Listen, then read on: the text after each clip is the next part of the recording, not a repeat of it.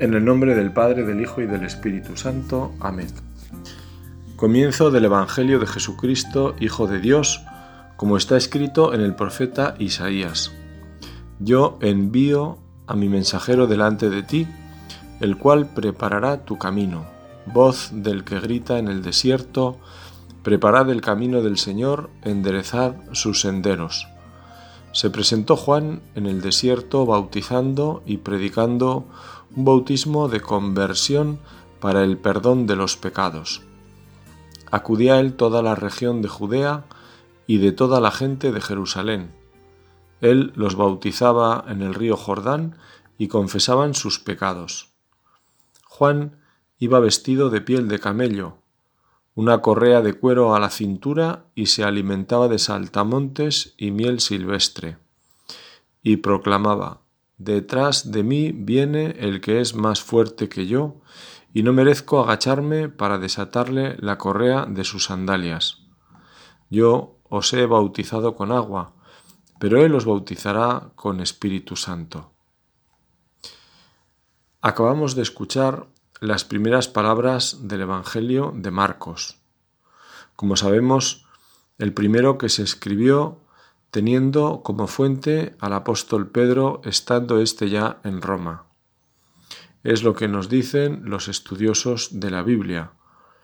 Por eso tiene su interés fijarnos en este comienzo. En primer lugar, por lo dicho, porque es el primero que se anuncia, y en segundo lugar, porque se nos proclama en este domingo dentro de este tiempo especial que es el Adviento. Juan llama, grita, siguiendo las palabras del propio Isaías, y su anuncio novedoso es el bautismo con Espíritu Santo del que vendrá, el Mesías esperado. Si el pasado domingo el Evangelio nos llamaba a la vigilancia, velad, estad atentos, hoy se nos llama a la actividad. Esta vigilancia es para algo, uno está vigilante porque algo puede pasar. Vigila tu salud, vigila tu tejado para evitar las goteras, vigila tu genio. Esta vigilancia es evitando algo malo, pero también hay una vigilancia por algo bueno, por si sale tu número en un sorteo o si te llaman al teléfono para lo que solicitaste. La vigilancia en este caso es por una buena noticia, la mejor de ellas, viene el Salvador. Es más, dice Juan que ya está detrás suya, le pisa los talones porque tiene como prisa por llegar y comenzar su plan de salvación. La humanidad lleva miles de años, Israel cientos desde que los profetas han ido manteniendo vivo el fuego de la esperanza en el Mesías. Juan lo proclama ya próximo y nos dice que la vigilancia de espera se ha cumplido y podremos escuchar su palabra, podremos hablar con Él, podremos vivir unidos a Él como el sarmiento a la vid.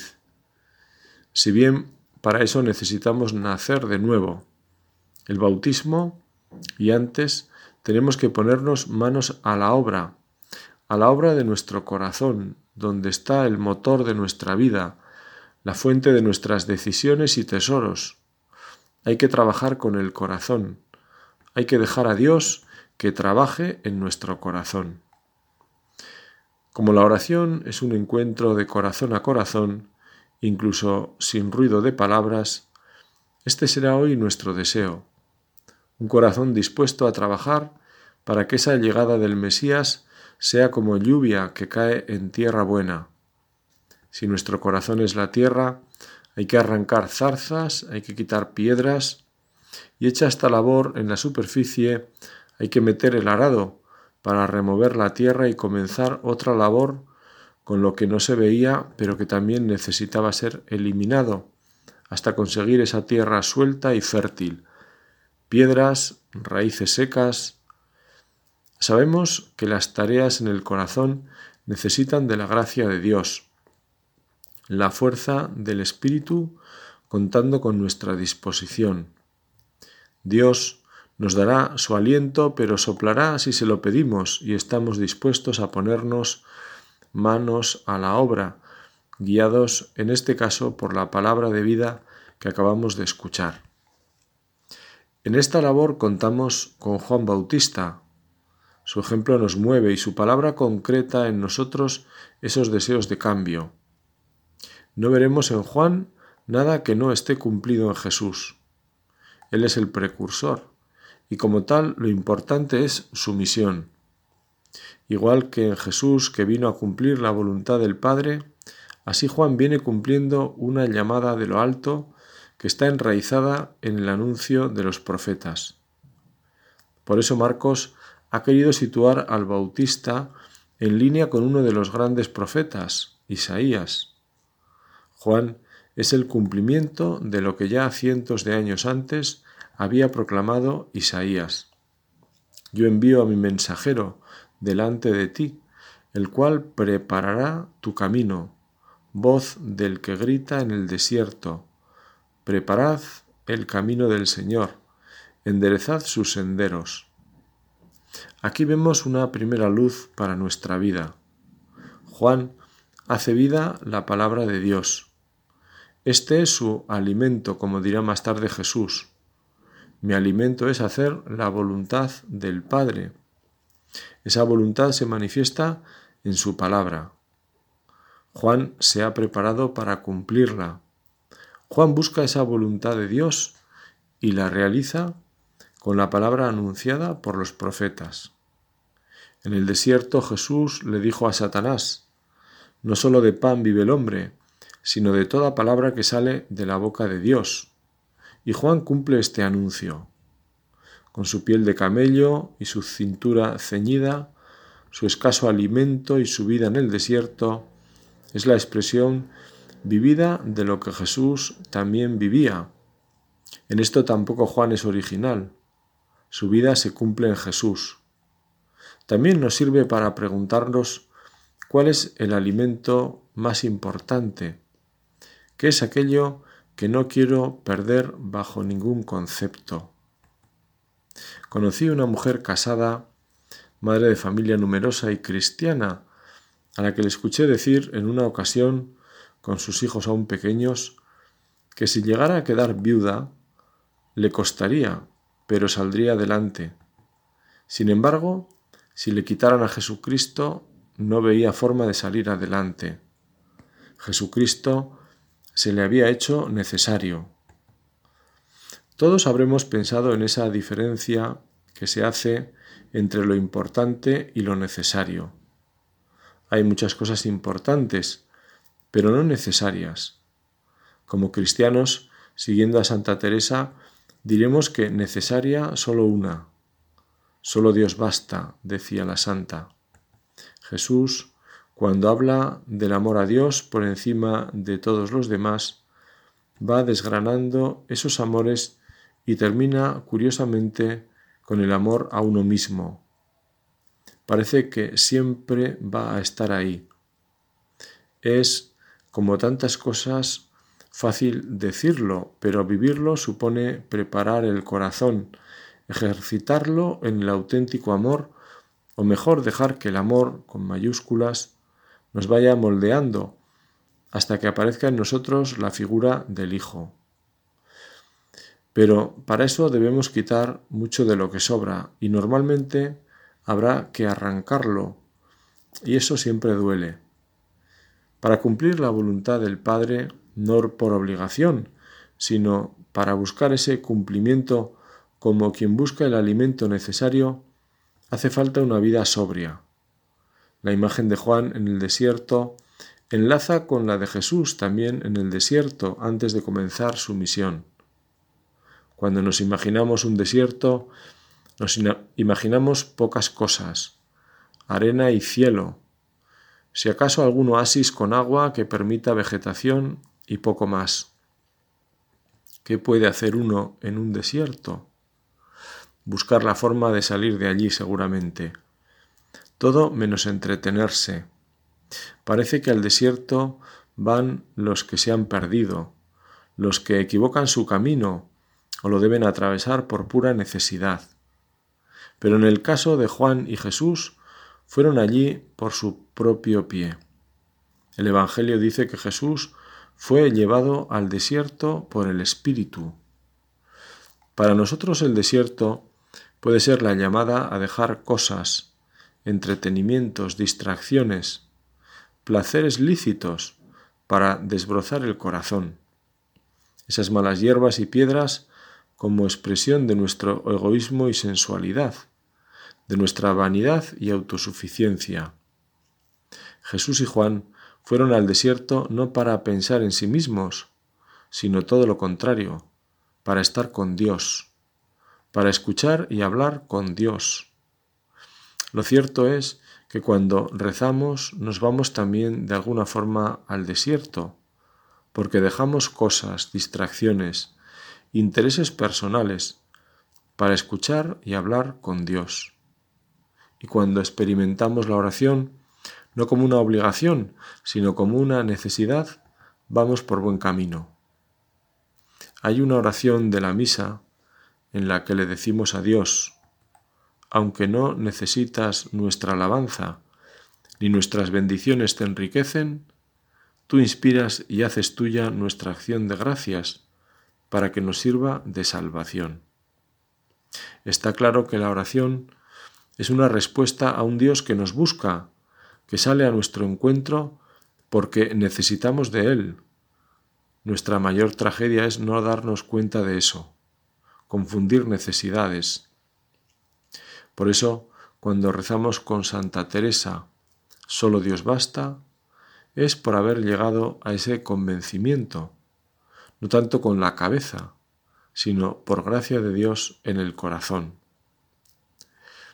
No temamos esos momentos de desierto en nuestra vida, no los de la oración que los buscamos nosotros, sino los que la vida nos trae en forma de enfermedad, o del tiempo dedicado en cuidar a enfermos, en escuchar, en definitiva en poner todos nuestros sentidos en lo que no son nuestros intereses, sino los de otras personas que en el fondo, cuando son honestos, son los intereses de Dios.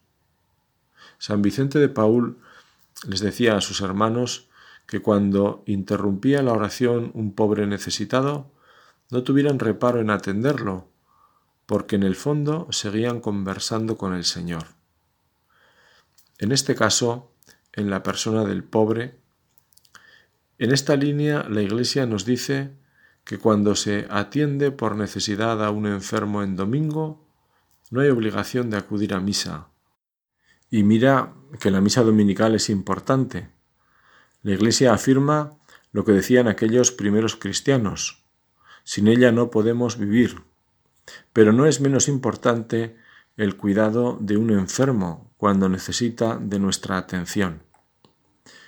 Cuando atendemos a un enfermo, a una persona que necesita de nuestra presencia atenta, en esos momentos estamos como Juan en el desierto, preparando el camino del Señor, o mejor con el Señor, que ha llegado en la persona de ese necesitado y que nos conduce por la senda que Jesús anunciaba a Marta, la hermana de María, y Lázaro.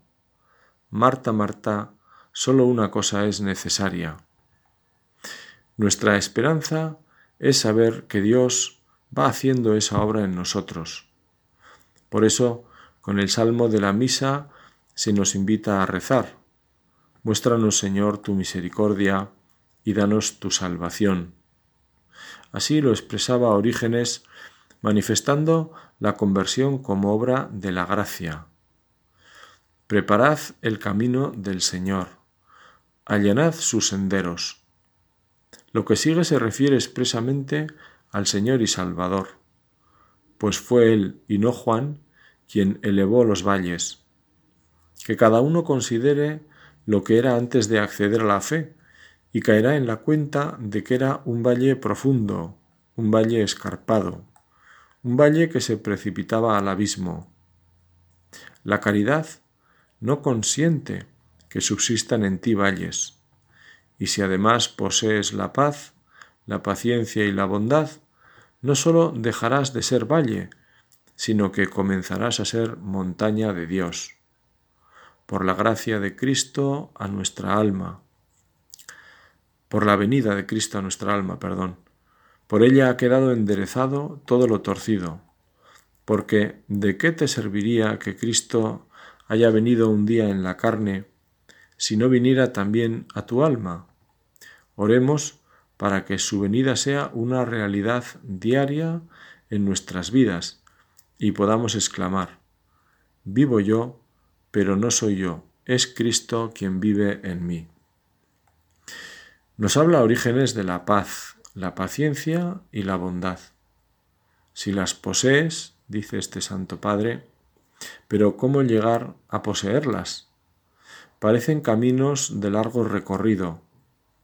Llegar a ser un hombre de paz, una mujer bondadosa, llegar a tener paciencia como una respuesta constante a los requerimientos del prójimo, no se adquieren de hoy para mañana. Se puede crecer en ellos o no. Lo interesante me parece que está en situarnos en el carril que nos lleva a esos objetivos, y ese carril es el Espíritu Santo. En el fondo, son características del amor auténtico. El amor es paciente, porque Dios, que es amor, lo es, tal como lo escuchamos en la segunda lectura de la misa de este domingo. Dios tiene con vosotros mucha paciencia, pues no quiere que nadie perezca, sino que todos se arrepientan. Nos lo cuenta también el apóstol Pablo en la carta a los Corintios hablando de la caridad. No lleva cuentas del mal, que podemos traducir por bondadoso, justo lo contrario a rencoroso. Y San Pedro, en la lectura mencionada, afirma, Poned todo vuestro empeño en que el Señor os halle en paz con Él, sin mancha ni reproche. Esto lo hace Dios en nosotros, pero no olvidemos que el Señor viene como Juan, nos recuerda y necesita que preparemos el camino a su llegada. Así nos lo recuerda San Jerónimo. El camino por el que el Señor viene hasta los hombres es la penitencia, por la cual Dios baja a nosotros y nosotros subimos a Él. De aquí el principio de la predicación de San Juan. Haced penitencia. Preparad el camino del Señor, pues el que se ama a sí mismo y no al prójimo, dice este Santo Padre, se aparta del camino por la derecha, porque muchos obran bien y no corrigen bien, como fue Elí. Y aquel que ama al prójimo, pero tiene aversión de sí mismo, se sale del camino hacia la izquierda, pues muchos corrigen bien, pero no obran bien, como fueron los escribas y fariseos. San Jerónimo nos está invitando a vivir la corrección fraterna como una manifestación de la caridad, pero una corrección que pasa por la coherencia. Haced lo que os dicen, pero no lo que ellos hacen. Jesús tuvo que corregir por esa línea. Qué bien lo expresaba San Agustín, tan agudo y tan claro. Cuando veas un defecto en el prójimo, arráncalo de ti, porque seguro que lo tienes. Esta es una forma clara de preparar el camino del Señor, porque es una expresión de cómo los deseos deben pasar a hechos. Quizás nos puede ir bien para estos días que faltan hasta la Navidad pensar en algún defecto. No nos costará mucho verlo. Orígenes nos daba la pista de la paz, la paciencia, la bondad como antídoto para rellenar los valles, es decir, nuestras bajezas en contraposición a las montañas como nuestra elevación hacia Dios. Esa mirada a lo alto frente a la mirada a las cosas bajas o a nosotros mismos. Ahora bien, la paz, la paciencia y la bondad no llegan a nosotros sin más. No se despierta uno diciendo la paz ha llegado a mí y sé que no me abandonará. Al contrario, supone un esfuerzo por nuestra parte por eso decía San Agustín, arráncalo. Como siempre contando con la ayuda de Dios. Nos puede costar más elegir ese defecto que nos gustaría arrancar porque serán varios, y si pensamos cuál preferimos que desaparezca, se nos ocurrirán unos cuantos. Elegimos uno ya por él. Con la ayuda de Dios seguro que mejoramos. En la oración nos podemos examinar. Es el mejor momento porque estamos ante la verdad de Dios con mayor conciencia. Él nos dará luces y renovará nuestra energía. Renovará esos propósitos. En una palabra, nos hará crecer en la fidelidad a lo que nos propusimos, sin cansancios, sabiendo que ese empeño es algo agradable a Dios y por la comunión de los santos es ya un bien para la Iglesia. Seguro que todos vemos la paciencia como algo estupendo porque tenemos la experiencia de nuestros padres en primer lugar, o de aquel profesor o catequista o un amigo que siempre respondía con buena cara, alguien que supo aguantarme en momentos difíciles. Por supuesto, en una persona casada, encontrar esta virtud en su marido o mujer seguro que es algo maravilloso. Conocí a una esposa y madre de familia a la que siempre encontraba con una gran paz. Nunca la veía alterada. Una mujer paciente, paz y paciencia vienen de la misma familia. Como tenía confianza un día, se lo comenté a uno de sus hijos. Le dije que me llamaba la atención esa cualidad de su madre. Y él me comentó que no recordaba a su madre fuera de sí enfadada nunca. Siempre les hablaba con un tono suave. Por supuesto que nos corregía, me decía, y a veces nos tenía que castigar, pero siempre con mucha calma, siempre sin perder esa paz que transmitía. El Señor es paciente y misericordioso, lento a la cólera y rico en piedad, nos recuerda la Biblia. Jesús se reconocía manso y humilde de corazón, y nos invita a acudir a Él. Venid a mí. Por eso renovamos este propósito de volver al Señor una y las veces que haga falta cuando vivimos en esa paz, para agradecerla como un don de Dios y cuidarla, y para recuperarla si la hemos perdido. Nos basta acudir al Señor. Cuidamos esa paz cuando luchamos. Hay paz cuando vencemos en esas batallas de nuestro vivir diario en las que asoman los malos frutos de nuestros pecados capitales. Sin lucha no hay paz porque nuestra condición nos lleva a lo fácil, y lo fácil es el egoísmo como principio de nuestros males. Recuperamos la paz de modo especial con el sacramento de la confesión. Ahora que estamos en Adviento, es un buen momento para confesarnos quizás con más calma. Aunque Jesús nos dijo aquello de que no sepa tu mano izquierda, y no vamos a confesarnos para que nos vean Tampoco está mal, al contrario, invitar a otros a participar de este regalo del perdón. Una confesión buscando preparar el camino del Señor, en esta línea que nos presenta el Bautista, enderezando senderos por el camino de la paz. Ya decimos que paz y paciencia van unidas. Como vienen días de mayor convivencia en medio de las dificultades de este tiempo, Siempre que pasamos más tiempo con otras personas, tenemos una oportunidad para crecer en paciencia. Es bueno que lo veamos así, con ese espíritu cristiano de ver en todo ocasiones de crecer y de anunciar a Cristo, siendo signos de su amor. Siendo voz de la palabra, como le gustaba decir a San Agustín. Todo hombre que anuncia la palabra es voz de la palabra, decía el santo.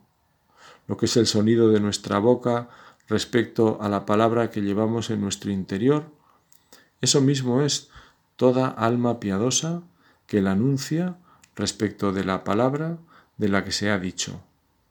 En el principio existía la palabra y la palabra estaba en Dios y la palabra era Dios. Ella estaba en el principio junto a Dios. El pasaje del Evangelio termina anunciando la novedad del reino a través del nuevo nacimiento. Yo os he bautizado con agua, pero Él os bautizará con Espíritu Santo. Somos bautizados por el Señor en el Espíritu Santo, no sólo cuando el día del bautismo fuimos lavados en la fuente de la vida para la remisión de los pecados, sino también cada día cuando la gracia del mismo Espíritu nos inflama para hacer lo que agrada a Dios, afirmaba uno de estos santos padres. Una vez más, volvemos a recordar nuestra condición de cristianos del día a día, cristianos de la vida corriente, porque en ella ocurre esa maravillosa acción del Espíritu Santo que llena las velas de nuestra alma de aire para navegar en la dirección a Dios, para hacer lo que agrada a Dios, que en el fondo es lo mejor para nosotros y nuestra auténtica alegría. Nos dirigimos así a nuestra Madre del Cielo, para poner en ella los buenos propósitos que el Espíritu mueva en nuestro corazón. Ella sabe mucho de perseverar en la fe, de constancia en la vida ordinaria. Ella nos entiende porque nos conoce y nos quiere. Sabe también de nuestra frágil condición y de la necesidad que tenemos de que alguien nos anime en el caminar de la vida. Alguien que nos recuerde muchas veces que no vamos solos, que Dios está con nosotros, que por la comunión de los santos pertenecemos a una familia maravillosa, de la que nos sentimos orgullosos por los santos y santas, por tantas personas buenas que pasan por la vida haciendo el bien, dejando un rastro de bondad. En el fondo es lo que decían de Jesús. Pasó haciendo el bien, dejando paz y sembrando de paciencia todo lo que tocan. En ese grupo queremos estar también nosotros, al menos poner ese empeño sabiendo que la fuerza del Espíritu no nos faltará ni la fuerza del espíritu, ni la mirada alegre y paciente de Santa María, que nos ve siempre con ojos de madre esperanzada. Y es que la paciencia es signo de esperanza, porque la persona paciente siempre espera algo mejor. Si nuestra madre y nuestro padre han tenido paciencia con nosotros, es porque siempre han tenido esperanza en nosotros. Y si eso pasa con nuestro Padre y nuestra Madre de la Tierra, nos pasa con un amigo, con alguien que nos quiere bien, bueno, ¿qué no nos pasará con Dios? Que Dios es el Dios de la esperanza, el Dios de la paciencia, que lo dice la Escritura, porque nos conoce, porque sabe que somos capaces de algo mejor.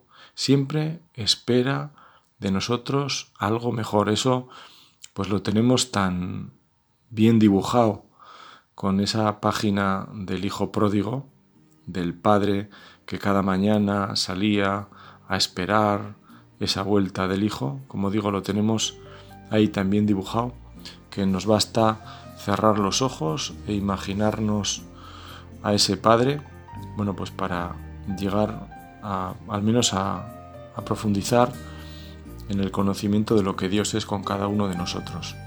Como el tiempo de Adviento es tiempo de esperanza, el tiempo de Adviento es una buena expresión de lo que es también Dios, que es esperanza pura con nosotros. Amén.